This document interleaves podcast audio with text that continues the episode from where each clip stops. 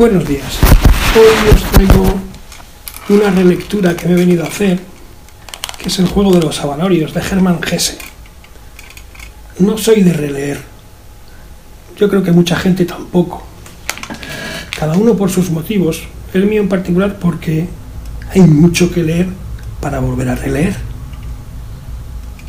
Otros porque tienen miedo de si el libro es muy antiguo, darse cuenta de que he leído algo muy extraño, ¿no?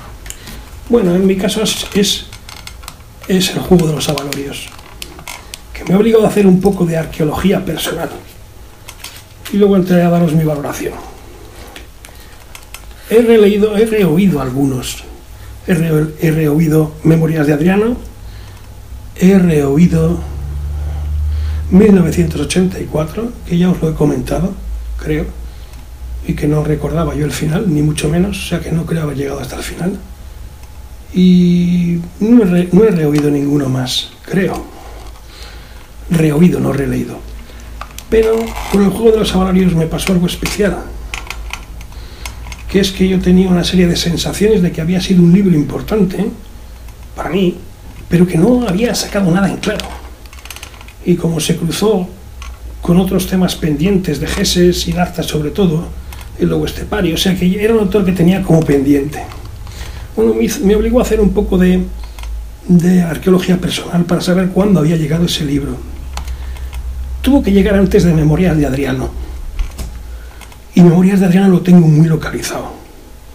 Es un libro que aquel que haya tenido la suerte de llegar entre los 16 y los 20 y algo, los 17 y los 21, 22, es un libro vital. Yo lo estudié, no lo leí, lo estudié, lo reconozco.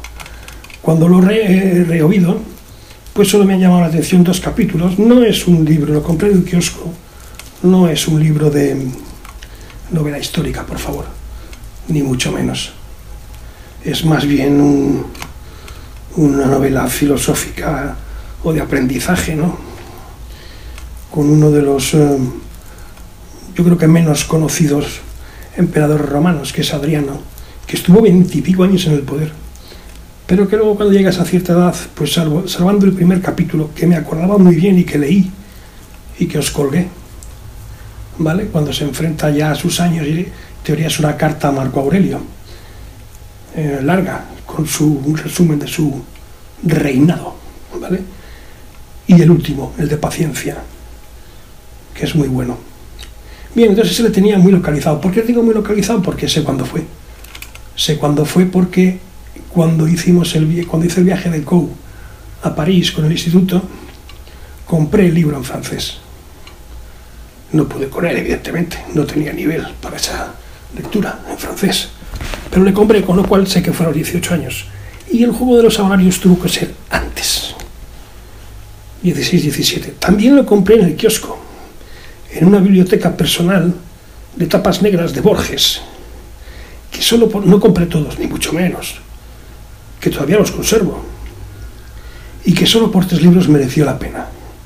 Uno fue este, otro fue Matemáticas e Imaginación, que el libro más bonito, y luego otro que se llama The Wilkie Collins, La Piedra Lunar, un libro policíaco con cuatro visiones de la realidad, que todavía me acuerdo, impresionante. Pero el juego de los avalorios fue espectacular. Espectacular. Pero solo tenía sensaciones. Y lo he vuelto a releer. Es una novela extraña. A mí me parece que calificar esta novela de ciencia ficción es excesivo. Eh, os dejo algunos comentarios y algunos resúmenes que he encontrado por ahí en la página para que tiréis de ello. Sobre todo en Wikipedia, ¿no? Pero algún comentario más también. No hay mucho. Yo os digo que es una novela extraña. Bueno, él dice que pasa en el 2400, después de la época folletinesca, pero en teoría es un poco atemporal sobre el 1900 y pico. 1920, 1930. Quiero decir que no hay artilugios, no hay cosas raras y tal. No sale el mundo moderno, se centra en una especie de. de. mm, grupo espiritual filosófico, tipo orden religiosa, tipo, pero no es religión. Y se llega incluso a hacer una comparación con los benedictinos, con los que tiene contacto, y los benedictinos ya tienen 2000 años, y el mundo civil que no sale prácticamente. Entonces es casi una novela filosófica, una novela de aprendizaje, una cierta utopía, en fin, que es un poco extraña. Yo no sé si recomendarla. No es tan difícil de leer, no estoy de acuerdo en algún comentario que he oído por ahí, leído por ahí. Se lee. En teoría es una biografía de un personaje. Y puede que como Cixin Liu diga, es una novela que tiene varios niveles metafóricos. Yo no creo que Hermann Hesse lo hiciera breve, ni mucho menos. No se pueden hacer esas cosas. Yo creo, es mi opinión. Niveles metafóricos, no en el sentido de fondos, fondos de significado, sino que la novela tiene una primera metáfora que encubre una segunda metáfora que encubre una tercera metáfora. A veces te pasa. Quiero decir, a veces parece que tienes esa sensación que el libro no te cuenta todo lo que hay. Pero no creo que esté hecha adrede. La escribió en el 43, quiero recordar. Fue lo último que escribió. Y en el 46 le dieron el premio Nobel. Mm. En realidad el juego de salarios no se describe, Mica. Se dan pistas, con lo cual nunca sabes de qué estás hablando. Puedes estar hablando de la vida, puedes estar hablando de...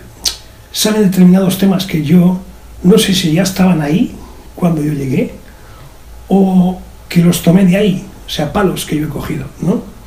Porque te habla del I Ching, te habla de los chinos, te habla del Zen, pero también te habla de cierta meditación.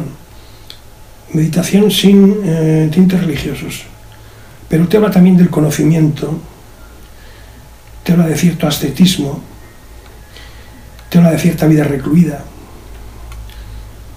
Eh, quiere decir que hay palos y reconoces que los ves, que has estado ahí y dices, pues ¿y esto de dónde ha salido? Y, hombre, no me ha dejado el mismo pozo que la primera vez, pero de verdad que sigo con la sensación de que este libro daba más de sí a mí, pero es que no consigo meterle el diente. Puede que ese sea el objetivo del libro, solo dejarte sensaciones, ¿vale? Yo no sé si recomendarlo o no, allá vosotros, no es un libro que se encuentre fácil.